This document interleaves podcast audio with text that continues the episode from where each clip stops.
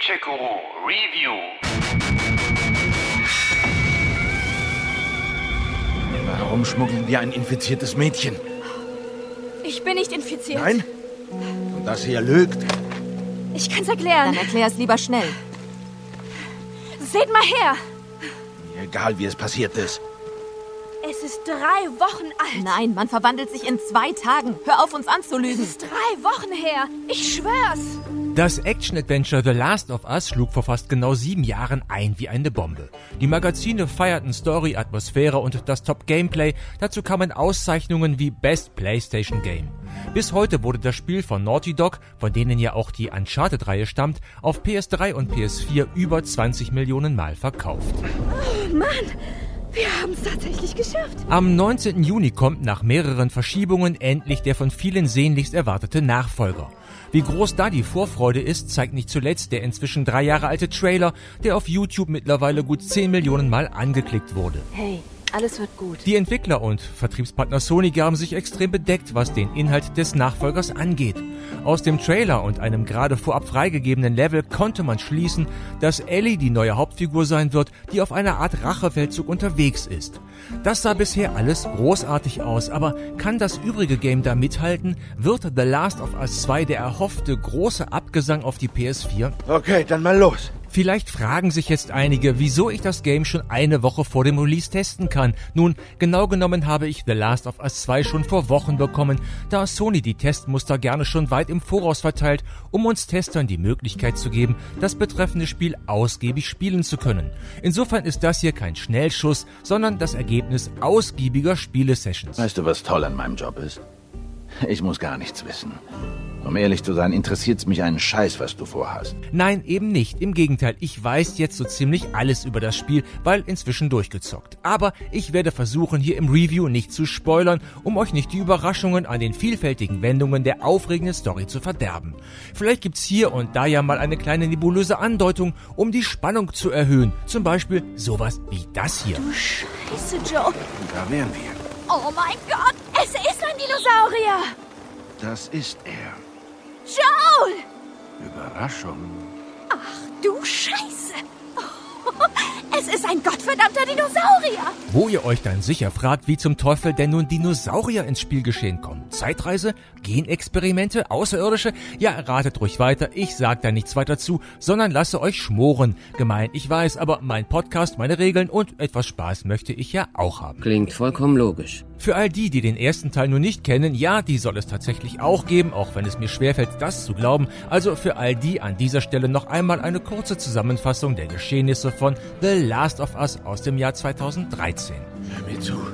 Hier geht was Schlimmes vor sich. Wir müssen hier raus. Hast du verstanden? Ja. Tommy, los. Los. Die Menschheit wurde von einer heimtückischen Pilzinfektion überrollt, die die Gehirne der Menschen befällt und sie in mordlustige, aggressive Mutanten verwandelt.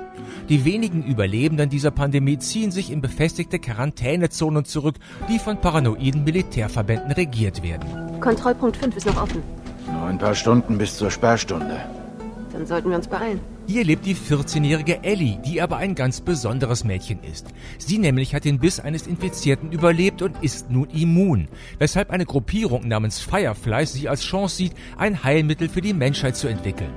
Der mürrische Texaner Joel, der sich seit dem Verlust seiner Tochter als Schmuggler durchschlägt, bekommt den Auftrag, sie heimlich zu einem Außenposten zu bringen, ohne dass er anfangs ahnt, warum. Wir schmuggeln sie? Eine Truppe Fireflies wird sich mit euch am Rathaus treffen. Das ist verdammt weit weg. Ihr werdet das schaffen. Ihr bringt sie hin, kommt zurück und kriegt die Waffen. Es wurde ein brutaler, düsterer und gleichzeitig auch sehr melancholischer Roadtrip durch die verwüsteten USA von Boston nach Pittsburgh, bei dem sich die beiden näher kommen und viel erleben. Ein erwachsenes Endzeit-Epos nannte es die Kritik hinterher, das perfekte Abschiedsgeschenk für die PS3. Gruselig. The Last of Us 2 spielt nun fünf Jahre später. Joel und Ellie leben mit anderen zusammen im kleinen, natürlich befestigten Städtchen Jackson im verschneiten Wyoming. Aber nicht nur die Location hat sich geändert, auch der Hauptdarsteller. Wir steuern nicht mehr Joel, sondern Ellie, zumindest die meiste Zeit, aber mehr will und darf ich dazu auch nicht verraten. Das verbieten unter anderem auch die Spoiler-Guidelines von Sony, an die ich mich selbstverständlich halte. Ich sollte sie zu den Fireflies bringen und dann gehen.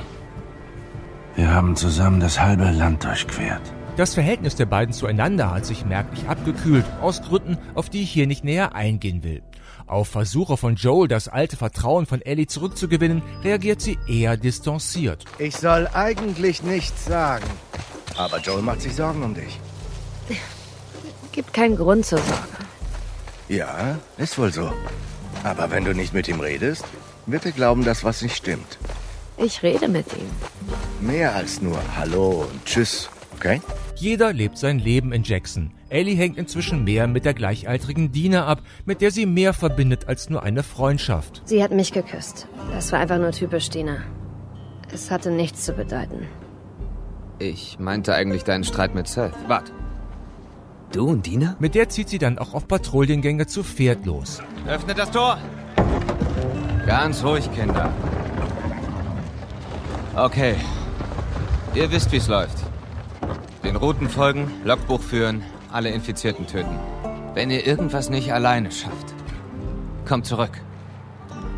Spielt nicht den Helden. Dann aber ereignet sich etwas, das die beiden aus dem eh schon aufregenden Alltagstrott wirft. Ihr ahnt es, ich werde euch nicht verraten, um was es da genau geht und was der Auslöser ist für einen hochemotionalen Rachefeldzug. Willst du mich jetzt hier einsperren? Ich will, dass du hier bleibst. das wird auf keinen Fall Ich passieren. will, dass du hier bleibst, aber ich weiß es besser.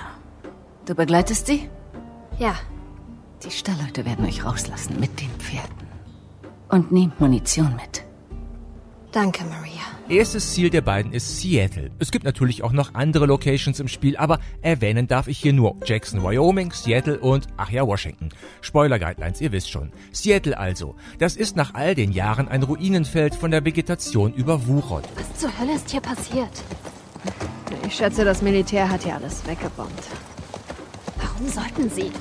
Ja, manchmal hat das Militär zerstört, in denen Infizierte die Oberhand hatten. Oder Rebellen. Ist das nicht übertrieben? Naja, es hat meist funktioniert. Gegen Infizierte oder Rebellen? Beides. Scheiße. Glaub mir.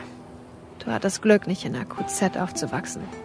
Das Gefühl habe ich allmählich auch. Hier liefern sich die beiden verfeindeten Fraktionen der Washington Liberation Front oder kurz die Wolves Wolf. WLF. Verstehe. Ah, klar. Ergibt Sinn. Kluges Kind. Also liefern sich die Wolves und die Seraphiten, aka Scars, eine irre Sekte, die mit Pferden, Pfeil und Bogen und Verständigung mit Pfiffen einen auf Naturvolk macht, einen erbitterten Krieg, in dem Ellie und Dina dann ständig zwischen die Fronten geraten, weil sie dauernd der jeweils anderen Seite zugeordnet werden. Hast du gehört, wie sie uns genannt haben? Scars. Mehr will ich über die Story dann aber auch gar nicht verraten. Seid aber sicher, dass die einige hochkarätige What the fuck Momente enthält, wo man sich mit offenem Mund denkt, nee ne, echt jetzt? Wäre ja blöd, wenn ich die vorher verrate. Wer mehr wissen will, kann sich ab dem 18. Juni, da nämlich fällt das Embargo von Sony für eigenes Videomaterial, mein Let's Play auf meinem Gamecheck Guru YouTube Kanal ansehen. Garantiert ohne nervige Kommentare von mir und ohne dass ich mein Gesicht als Bild in Bild einblende. Ihr könnt euch da also das Game in aller Ruhe anschauen. Ich habe schon gehört, dass du hässlich bist, aber wow, das war untertrieben. Werfen wir doch mal einen Blick aufs Gameplay. Was ist neu, was ist anders im Vergleich zum Vorgänger, was ist vertraut? Nun, grundsätzlich ist auch Teil 2 wieder ein Mix aus Stealth und Action. Es liegt an euch, ob ihr damit Waffengewalt durch die meist intelligente Gegnerschar, bestehend aus infizierten Wolves und Scars und einigen anderen pflügt, ob ihr vorsichtig drumherum schleicht oder ob ihr die, frei nach der alten Keglerweisheit, der gute Kegler holt sie einzeln, einzeln aus dem Hinterhalt meuchelt. Das hat dann durchaus eine taktische Komponente. Was meinst du? Die Runner zuerst. Die Nahkämpfe sind recht rudimentär gehalten. Ausweichen mit L1, zuschlagen oder stechen mit der Quadrattaste, mehr Optionen gibt es nicht. Auch der Kill aus dem Hinterhalt, der stets mit dem Messer in der Kehle des röchelnden Opfers endet, ist vom Bewegungsablauf stets identisch und muss nur mit zwei Tastenklicks zur rechten Zeit ausgeführt werden. Dazu bedarf es keiner größeren Gaming-Skills.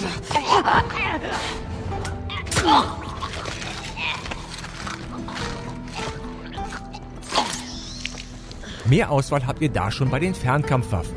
Neben diversen Pistolen, Gewehren und Schrotflinten habt ihr unter anderem auch später Pfeil und Bogen am Start für die lautlosen Kills. Alle Waffen lassen sich mit gefundenen Werkzeugteilen bzw. Schrauben an Werkbänken verbessern und upgraden. Da baut ihr beispielsweise explodierende Pfeile oder vergrößert das Magazin der Schrotflinte. Oh wow. Eindrucksvolle Werkbank, Eugene. Ich wette, damit kannst du deine Waffe aufmotzen. Aus anderem Sammelkram wieder bastelt ihr euch Verbandsmaterial, Molotow-Cocktails, Minen oder Schalldämpfer, sofern ihr zuvor das richtige Bastelbuch gefunden habt. Und da auch die Munition immer knapp ist, hallo Resident Evil, verbringt man die Hälfte der Zeit damit, in Schubladen zu wühlen oder verlassene Häuser nach Material wie Lappen, Scheren, Klebeband oder Alkohol zu durchsuchen. Hey, ich habe Alkohol. Ein paar Lumpen. Hier, versorg dich. Was sich jetzt vielleicht etwas lame anhört, aber eigentlich Spaß macht, lädt es doch dazu ein, wirklich jeden Meter der Spielewelt zu erkunden. Zwar ist euer Weg hindurch wieder recht linear, doch ist nach allen Seiten noch etwas Platz für kleinere Abstecher und Umwege, die sich fast immer auch lohnen. Mein Inventar jedenfalls war fast immer gut gefüllt. Ob das noch gut ist? Kann Gras schlecht werden? Hm, finden wir es raus. Ins Spiel eingebettet wurden jetzt vermehrt kleinere, komplexe Umgebungsrätsel, die einen hin und wieder auch schon gut beschäftigen können, ohne jetzt aber wirklich kompliziert zu sein. Verschlossene Türen, ein Generator ohne Strom, ein Abgrund, der mit einem Seil überwunden werden muss, das wir zuvor richtig platziert haben, alles Klassiker, die sich aber stimmig ins Spielgeschehen einfügen. Und keine Sorge, hängt man wieder erwarten doch mal zu lange fest, gibt's einen Tipp von Ellie und Dina. Da scheinen Risse zu sein. Da oben, in der Mauer. Siehst du das? Ja. Ich weiß nur nicht, wie wir darauf kommen. Auch die Tresore sind wieder da. Die lassen sich aber nicht mehr so leicht knacken. Mal ist ihr Code in einem Brief versteckt, mal findet der sich auf einem Wandkalender oder an ganz anderer Stelle im Spiel. Was hast du für mich? Was ihr Bewegungspotenzial angeht, hat Ellie in den letzten Jahren deutlich dazugelernt. Zuweilen erinnert das schon an Lara Croft. Elegant jumpt sie über Mauern, zieht sich an Hauswänden und Seilen empor oder schwingt sich über einen schwindelnden Abgrund. Sie kann kriechen, schleichen und rennen und hat außerdem inzwischen auch ihre Schwimm- und Tauchskills stark ausgebaut. Und das ist gut so, werden die doch immer wieder dringend gebraucht. Ist schon besser. Aber denk dran, nicht rumfuchteln. Das Wasser mit dem ganzen Arm wegdrücken. Bla bla bla. Gut zu wissen, dass du mir zuhörst. Dass Ellie dann trotzdem immer wieder mal an unsichtbaren Grenzen wie Hecken oder kleinen Mäuerchen scheitert, weil die Entwickler eben nicht wollten, dass es dahinter weitergeht, das stört dann schon ein wenig. Und auch kleine Ungenauigkeiten in der Steuerung, die zum Beispiel dazu führen, dass Ellie zigmal vom Dach fällt, statt nach der Leiter zu greifen, wollen da nicht so ganz ins perfekte Bild passen, aber das sind Kleinigkeiten. Du machst mich wahnsinnig. Einen etwas zwiespältigen Eindruck hat bei mir die Darstellung der Gewalt hinterlassen. Es gab Momente, wo ich mich fragte, musste das jetzt echt sein?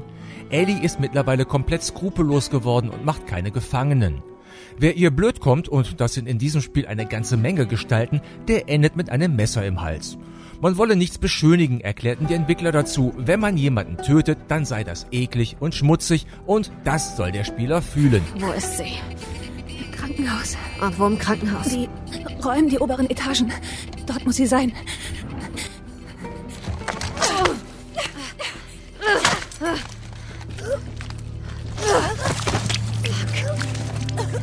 Der geradezu selbstverständliche Umgang von Ellie und Dina mit dem Thema zeigt, wie abgestumpft die beiden da inzwischen sind. Etwa wenn sie vergleichen, wer die meisten Infizierten auf einmal getötet hat. Was war dein Rekord an Infizierten, die du erledigt hast? Das war auf Patrouille mit Joe vor einem Jahr oder so. Es waren, keine Ahnung, ein Dutzend. Du?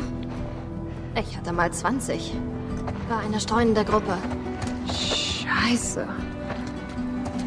Vielleicht kannst du heute einen neuen Rekord aufstellen. Wobei diese genannten Zahlen inzwischen schon lange überholt sind. Den Rekord mit 20 Infizierten auf einmal hat Ellie inzwischen locker geknackt. Die erledigt sie hier leicht in einer guten halben Stunde, mindestens. Leben sind nicht viel wert in The Last of Us 2. Da halten Infizierte schon mal als willkommene Ziele für ein munteres Übungsschießen mit dem Snipergewehr her. Du musst höher zielen. Gib der Kugel Spielraum zum Fallen. Okay.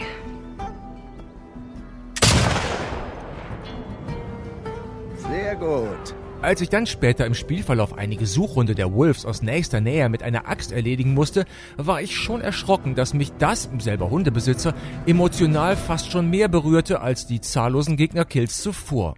Auch beim Spieler stellt sich da mit der Zeit wohl ein gewisser Abstumpfungseffekt ein. Aber keine Sorge, liebe Politiker, ich habe trotzdem nie den leisesten Wunsch verspürt, das in der Realität auszuprobieren. So weit geht die Immersion dann auch nicht. Alle in dieser Stadt sind totale Psychos. Sag bloß. Das Game spielt gekonnt auf der Klaviatur genau getimter Tempowechsel.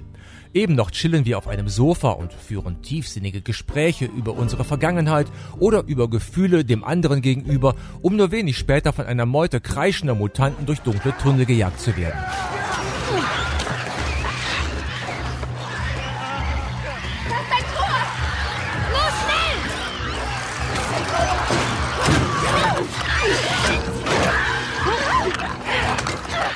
Besonders diese spielbaren Cutscenes gehören zu den absoluten Highlights von The Last of Us 2. Etwa wenn wir mit einem arg zerbeulten Truck mit stotterndem Motor durch eine Schar Infizierter flügen und die ersten schon ihre Köpfe durch die zerborstene Seitenscheibe quetschen. Oder wir gerade noch durch einen Türspalt schlüpfen können, bevor sich eine Horde brüllender Chambers dagegen wirft. Da schnellt der Puls schlagartig in die Höhe.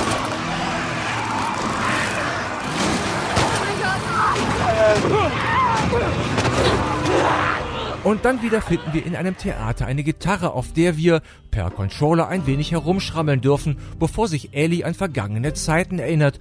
Und auch diese Erinnerungen sind spielbar. Das ist perfekt.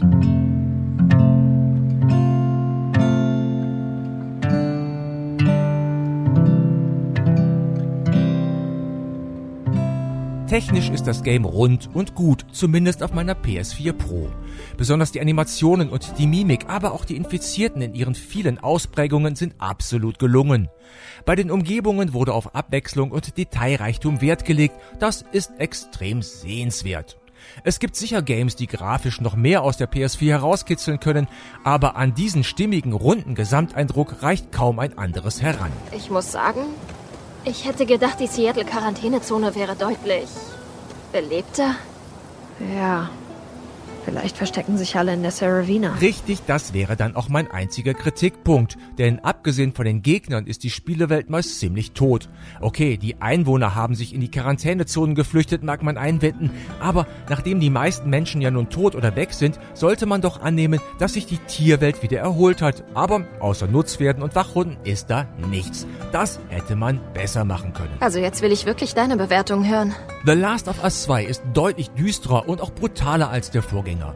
Aus Teenie Ellie ist eine Frau geworden, die im wahrsten Sinn des Wortes über Leichen geht. Gewalt ist allgegenwärtig, so sehr, dass die Entwickler das Wort Spielspaß nicht in den Mund nehmen wollen. Das Spiel sei fesselnd und das kann ich dann auch unterschreiben.